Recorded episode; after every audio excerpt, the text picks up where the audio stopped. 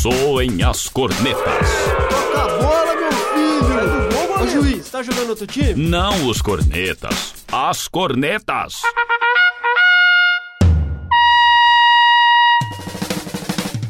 Futebol com informação e opinião. É hora de futebol e prosa. Fala galera que acompanha o Futebol e Prosa, está começando o programa de número 22 e estamos aqui com Abner Faustino. Fala galera, mais uma vez um prazer enorme estar do lado de todos vocês, João, Fred, Marco Túlio. Valeu galera, vamos lá, discutir futebol. Frederic Cortes. Fala galera, muito bom estar aqui para gravar mais um Futebol e Prosa na presença dos amigos aqui, Abner, Marco Túlio e João. Vamos lá, vamos falar bastante então. É, no programa passado, antes de começar esse programa, eu queria dar uma errata do programa passado, que eu disse que a Marta já era igual o Close, a maior artilheira da história das Copas. Na verdade, o Close tem 16 gols e a Marta tem 15. Marco Túlio Minelli. Fala aí, galera. É uma honra dividir a mesa com você aqui, Mito João, com o Fred e com o Abner. E vamos que vamos. Como o Marco Túlio já me apresentou, eu sou o João e vou regravar, estava um pouco sumido, vamos lá. Vamos começar então com o Mundial Sub-20. Brasil enfrenta a Sérvia de sexta para sábado para jogar a final. E o que vocês estão esperando dessa seleção que goleou o Senegal por 5 a 0 e a Sérvia que venceu Mali por 2 a 1 com gol na prorrogação? É, vai ser um jogo muito difícil. É uma final né, não tão esperada, porque a gente esperava que a Alemanha chegasse na final, isso é um favoritismo.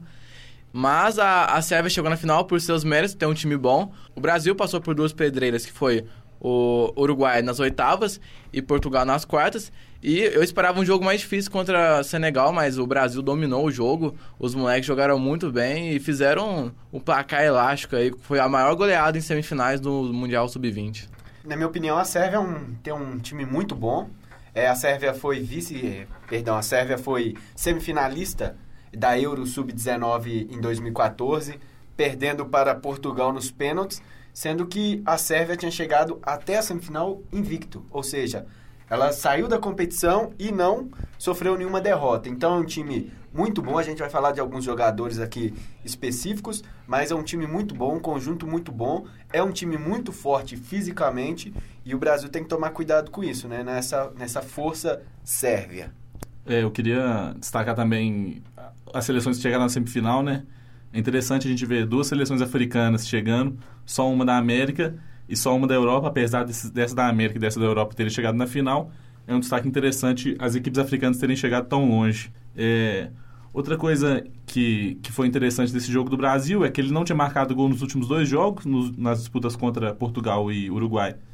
Tinham sido classificações nos pênaltis e chega nesse jogo contra o Senegal, essa preocupação acabou com os cinco gols que saíram. Né? O Brasil realmente jogou muito bem e, e conseguiu classificar e chegar na final com moral. É, só para passar, o jogo vai ser na madrugada de sexta para sábado, duas horas da manhã. Peço pro pessoal acompanhar, porque é bom de acompanhar essa geração nova que está surgindo no futebol brasileiro, que teve o sul-americano no começo do ano, mas não foi tão bem. É, foi muito criticado por isso e agora no Mundial vem correspondendo ao nível da seleção brasileira.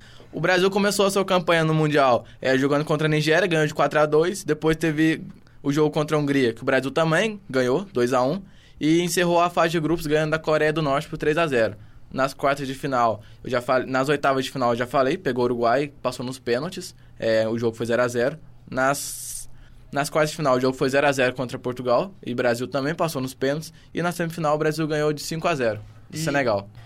Então, acho que legal também falar sobre a campanha da Sérvia, né? A Sérvia que estreou no Mundial perdendo para o Uruguai por 1 a 0 depois se recuperou e, ven- e venceu a equipe de Mali por 2 a 0 e na última rodada do grupo venceu o México por 2 a 0 também. Já nas oitavas de final ganhou de, de Hungria por 2 a 1 usando a prorrogação.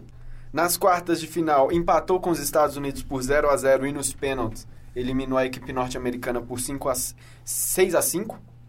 E na semifinal também nas prorroga- na prorrogação é, eliminou o Mali por 2 a 1. Então a, a Sérvia também passou por dificuldades nessa nessa Copa do Mundo, né? Fez, eu acho que Aham. fez uma primeira fase mais estável, mas depois ali oitavas, quartas e semifinais é, teve um pouco mais de dificuldade.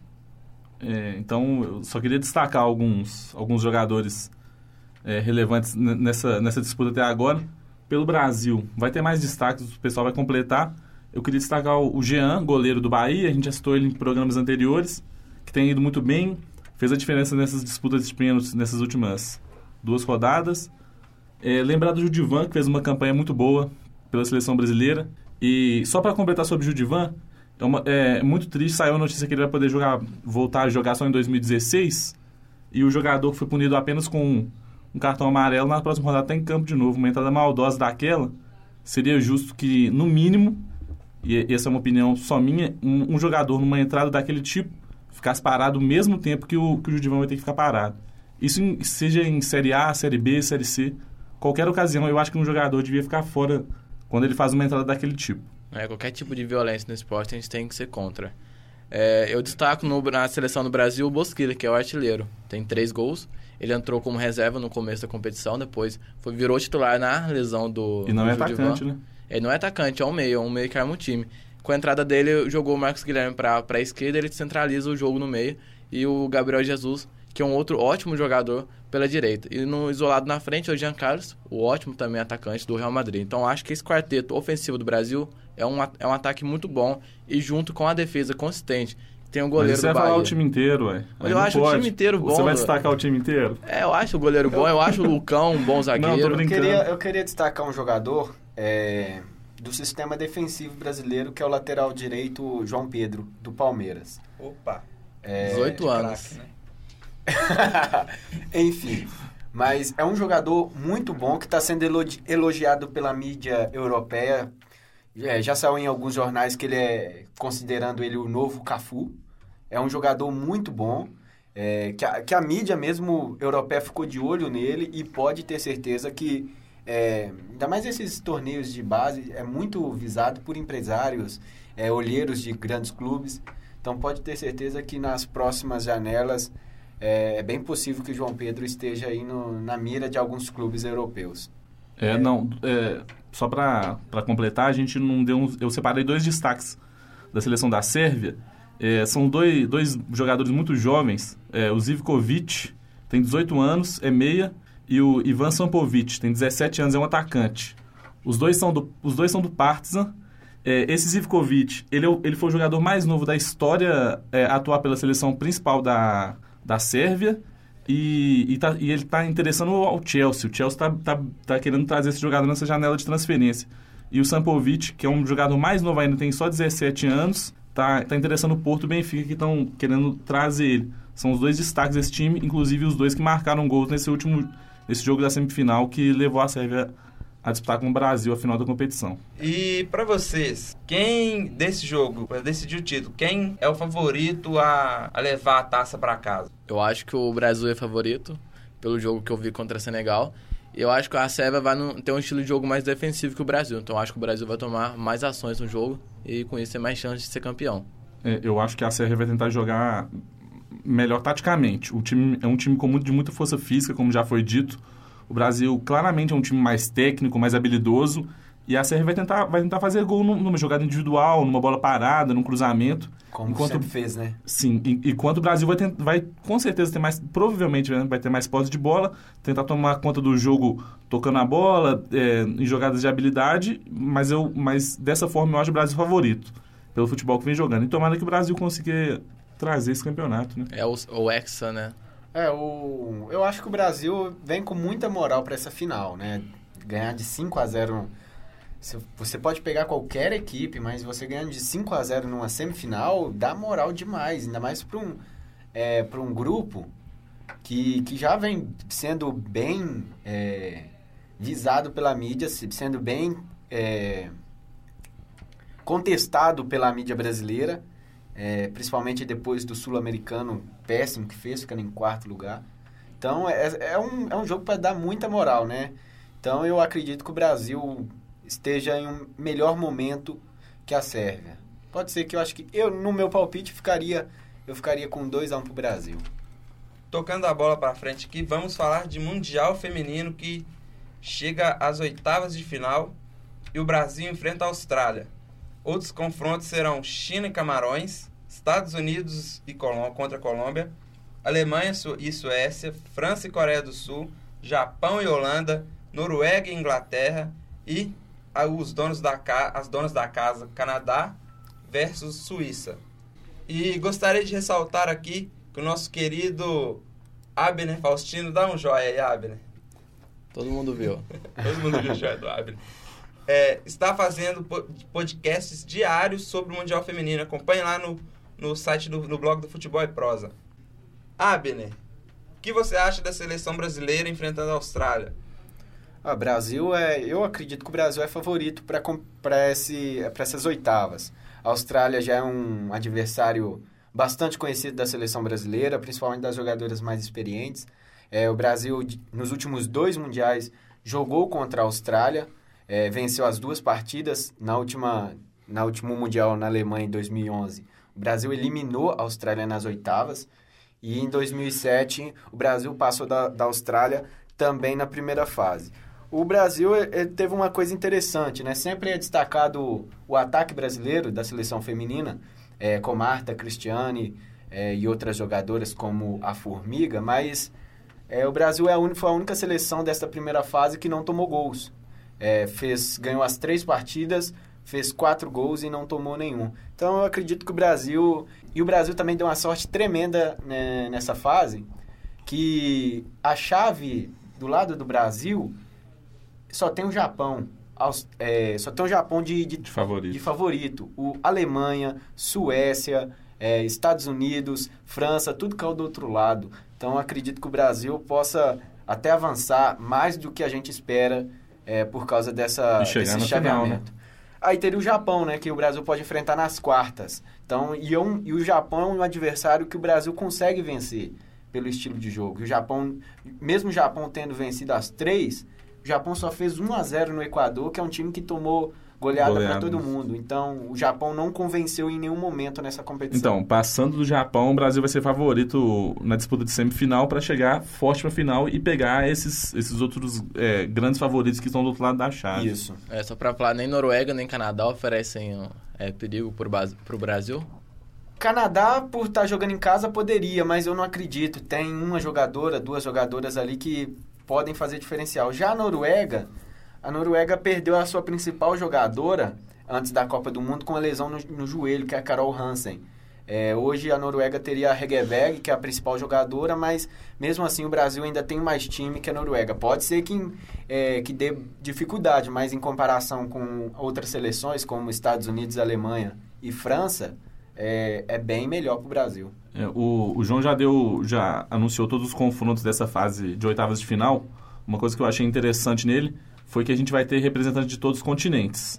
É, o Brasil, o próprio Brasil vai enfrentar a Austrália, representando a Oceania.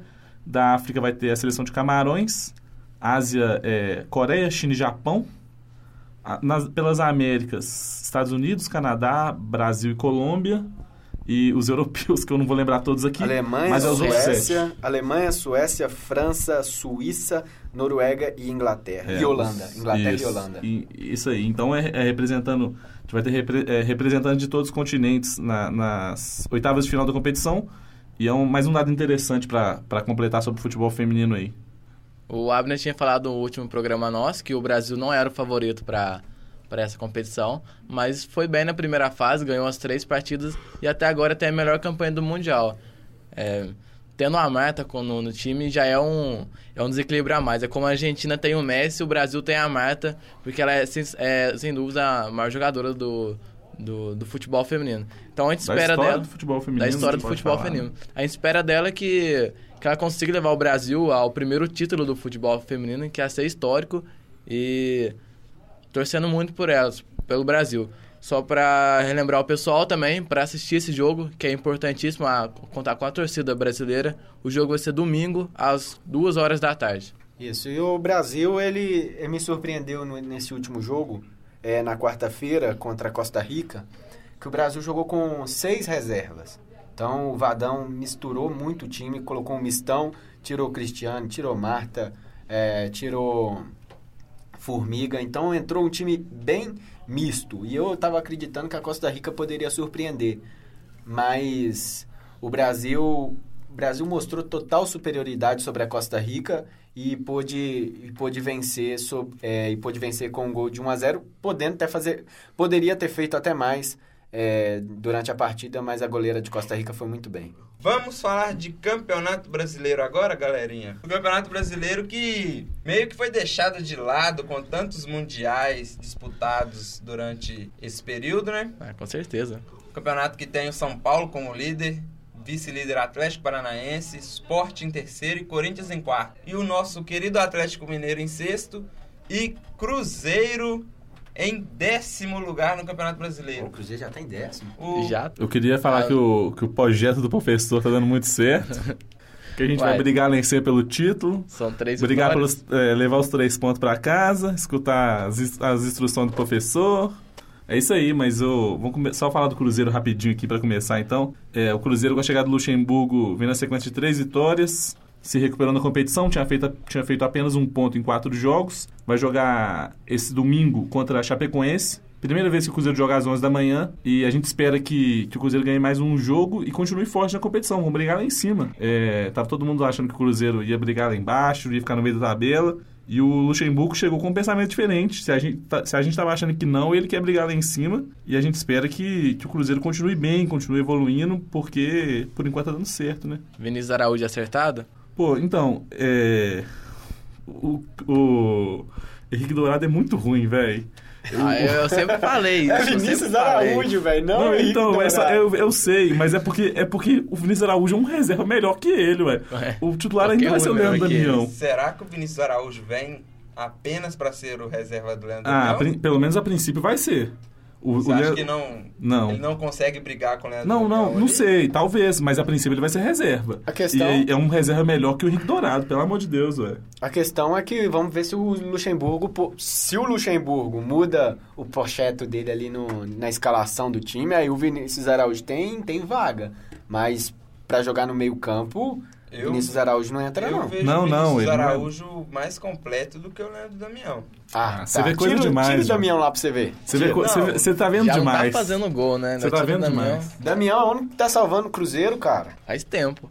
Pô, meteu o gol no último, dois gols no último jogo aí e, e dois é, jogada, jogada boa que ele fez trabalhada, não foi só de empurrar, não, ele Isso é- levando a bola. Isso é ingratidão com o Damião, É, pô. mas o Vinícius Araújo foi um jogador importante no começo do Brasileiro 2013, fez seus gols lá e depois foi vendido. Ele era um jogador muito jovem na época. Sim, o Vinícius Araújo que tem muito potencial e pode dar muito certo no Cruzeiro. Tomara que sim, né? E o Atlético, vai falar do Atlético? É lógico. né? E o Atlético que enfrenta o Flamengo no Rio de Janeiro. O Atlético entra como favorito, o Flamengo joga em casa com o Maracanã a seu favor, né? Ah, o Atlético ele precisa dar uma resposta rápida, né? Pra essa, esse momento conturbado que vive. Acho que Ma- Marcos Rocha voltou a treinar.